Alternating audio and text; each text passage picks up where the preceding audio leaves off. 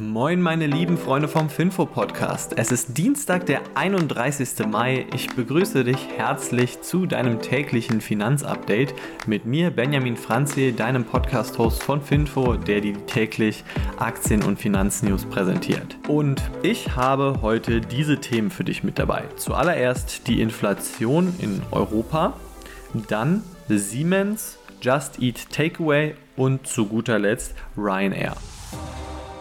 Den Startschuss macht die Inflation in Deutschland. Die lag nämlich bei 7,9 Prozent und das war ein richtiger Schock, weil eigentlich waren nur 7,6 Prozent erwartet. Und ähm, im April lag die Inflation noch bei 7,4 Prozent, so zur Einordnung. Also sprich, es wurde ein Anstieg erwartet, aber eben nicht so ein krasser, wie er jetzt geworden ist. Und das ist ein ziemliches Problem. Also in den USA zum Beispiel ist die Inflation schon irgendwo an so einem Höhepunkt angekommen anscheinend und es geht vielleicht wieder runter.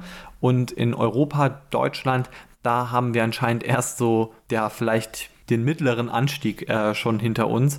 Also man weiß noch gar nicht, wie lange es in Deutschland und in der EU e einfach weitergehen könnte. Es scheint aber so, als ob es noch einige Zeit höher gehen könnte. Das hat natürlich auch Gründe. Also neben der Tatsache, dass Öl einfach sauteuer geworden ist, auch dass Lebensmittel aktuell richtig teuer geworden sind und immer noch teurer werden. Auch der Ukraine-Krieg, der tut sein Übriges. Aber es gibt noch ein weiteres Problem, nämlich die Importe. Also wir leben ja in Deutschland in der Eurozone. Genauso wie viele andere Länder in Europa. Und der Euro, der hat jetzt aber im Vergleich zu internationalen Währungen verloren. Also sprich, wenn man jetzt einen Euro hat und man tauscht den gegen Dollar ein, hat man in der Vergangenheit auch mal gut 1,15 Dollar oder 1,20 Dollar bekommen pro Euro. Jetzt sind wir eher so bei 1,07 Dollar. Und wenn natürlich der Euro an Kaufkraft verliert, also man ihn schlechter eintauschen kann, dann bedeutet das, es wird immer teurer, Sachen aus dem Ausland einzukaufen. Und es lohnt sich zwar für unsere Exporte, also ähm, wenn man etwas exportiert, wie jetzt gerade Deutschland es macht, dann lohnt sich das erstmal, aber das dauert ja erstmal. Man muss ja erstmal einkaufen, bevor man etwas verkaufen kann. Und gerade wir ähm, als Konsumenten, wir verkaufen ja nichts, sondern wir kaufen ja eigentlich nur ein und deswegen spüren wir das besonders hart. Aber auch beim Öl sieht es etwas düster aus. Also äh, jetzt eigentlich am Mittwoch soll ja der Tankrabatt starten. Es wird wahrscheinlich aber etwas dauern, bis der Tankrabatt tatsächlich an den Tankstellen dann zu sehen sein wird, weil quasi die Tankstellen ja noch Lagerbestände haben, die zu alten Preisen aufgefüllt wurden. Und das heißt, sie werden auch noch die erstmal verkaufen und noch die alte Steuer drauf zahlen. Also das bedeutet einfach, der Tankrabatt ist erstmal noch gar nicht so aktiv.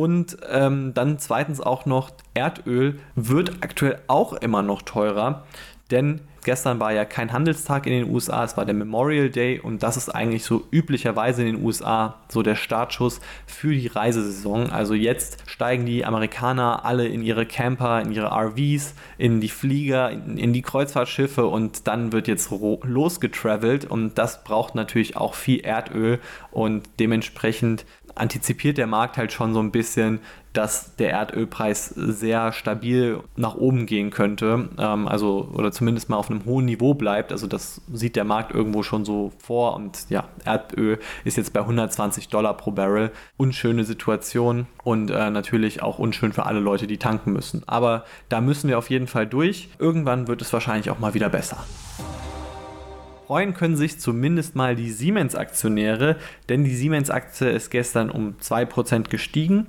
denn Siemens hat sich einen dicken, fetten Großauftrag geangelt, sogar der größte Auftrag in der Geschichte von Siemens, nämlich Siemens ist ja mehr oder weniger, also mit zwei Partnern, das Unternehmen, das jetzt Ägypten ein neues Zugsystem einfach einführen soll. Also sprich, Ägypten hat jetzt richtig viel Geld in die Hand genommen, um einfach Gleise zu legen, um Züge zu kaufen, um überhaupt den Bahnverkehr im Land möglich zu machen. Und das soll alles Hochgeschwindigkeit geschehen. Also sprich, da werden ICEs eingekauft, Regionalzüge und so weiter. Und ja, das äh, ist ein 8,1 Milliarden Euro Auftrag, der insgesamt über bis 15 Jahre laufen soll. Also sprich, es gibt auch noch einen Wartungsanteil. Das sind die besonders schönen Umsätze, wenn eben der Kunde äh, ja relativ hohe Margen und halt auch jedes Jahr diesen Auftrag bezahlt und klingt eigentlich insgesamt sehr attraktiv. Und nochmal zur Einordnung, es soll das sechstgrößte Hochgeschwindigkeitssystem der Welt werden. Also Hut ab Ägypten, ihr bezahlt ganz schön viel Geld, aber finde ich gut, weil Mobilität ist halt wichtig und ich glaube auch, dass es dem Land langfristig sehr viel Positives tun wird. Und weiter geht es mit Just Eat Takeaway. Das ist ein britisches Unternehmen, das eben so Lieferdienste macht und die haben ein, ja, die haben 4% gestern an Kurswachstum gehabt, was man aber irgendwie gar nicht so gut nachvollziehen kann, weil ja, die News war nicht wirklich positiv. Just Eat Takeaway hat vor einigen Monaten sich gedacht, hey, wir kaufen mal das Unternehmen Grubhub auf. Das ist in den USA auch so ein Lieferdienst, der eben Restaurants, also wie jeder Lieferdienst eigentlich ermöglicht, dass sie dann entsprechend von, ja, dass das Essen von Fahrern abgeholt wird und dann wird es zum Kunden gebracht. Und für diese Bestellungannahme und für den Fahrer und alles Mögliche, da muss dann das Restaurant bezahlen. Und Grubhub war mal tatsächlich in den USA richtig dominant. Also ja, die hatten eigentlich da die marktführende Position und das haben die seitdem Just Eat die aufgekauft hat, komplett abgegeben. Also mittlerweile ist Grubhub komplett irrelevant eigentlich sogar geworden und DoorDash und Uber Eats, das sind eigentlich jetzt die Unternehmen, die die meisten Bestellungen einfach abfertigen. Der Unterschied zwischen den Unternehmen ist einfach, dass Grubhub es sich ein wenig mit den Kunden verscherzt hat, weil sie haben zum Beispiel auch einfach Gebühren erhoben ähm, für Anrufe, die beim Restaurant also Leute, die einfach geklingelt haben beim Restaurant, aber die Anrufe wurden gar nicht angenommen. Also da wurde gar keine Bestellung irgendwie abgefertigt und dafür hat Grubhub auch abgerechnet und das gab einen ziemlichen Aufschrei und seitdem geht es bei Grubhub irgendwie nur noch nach unten. Ja, Just Eat hat es hier mit der Übernahme deutlich verhauen. Jetzt werden sie 5 Milliarden britische Pfund bei Grubhub abschreiben, also am Ende des Tages bleiben in der Bilanz nur noch eine Milliarde an US-Dollar wert die Grubhub eigentlich wert sein soll. Sehr krass, also das ähm, zeigt eben auch, dass quasi so eine Art Größenwahn natürlich immer in so guten Zeiten besteht, wenn Startups immer teurer und teurer eingekauft werden. Und im Prinzip sagt Just Eat damit, sie sehen halt, dass Grubhub 86% dieser Werte, die in der Bilanz gelegen haben, gar nicht erfüllen kann. Also 86% des Goodwills, der, des Buchwerts, der übernommen wurde, der wird einfach jetzt aus der Bilanz gelöscht und die, also es war halt irgendwo schon bekannt, dass Grubhub nicht sehr gut läuft und anscheinend ist es den Investoren mittlerweile auch einfach egal. Kommen wir mal zu der letzten Story für heute. Hier geht es um Ryanair, die sind gestern um 1,6% gestiegen und ganz konkret die Vorgeschichte. Ähm, EasyJet äh, hat vor einigen Tagen verkündet, dass sie am Flughafen BER äh, weniger Flugzeuge haben werden in Zukunft. Also der Flughafen BER der hat mittlerweile geöffnet, den gibt es.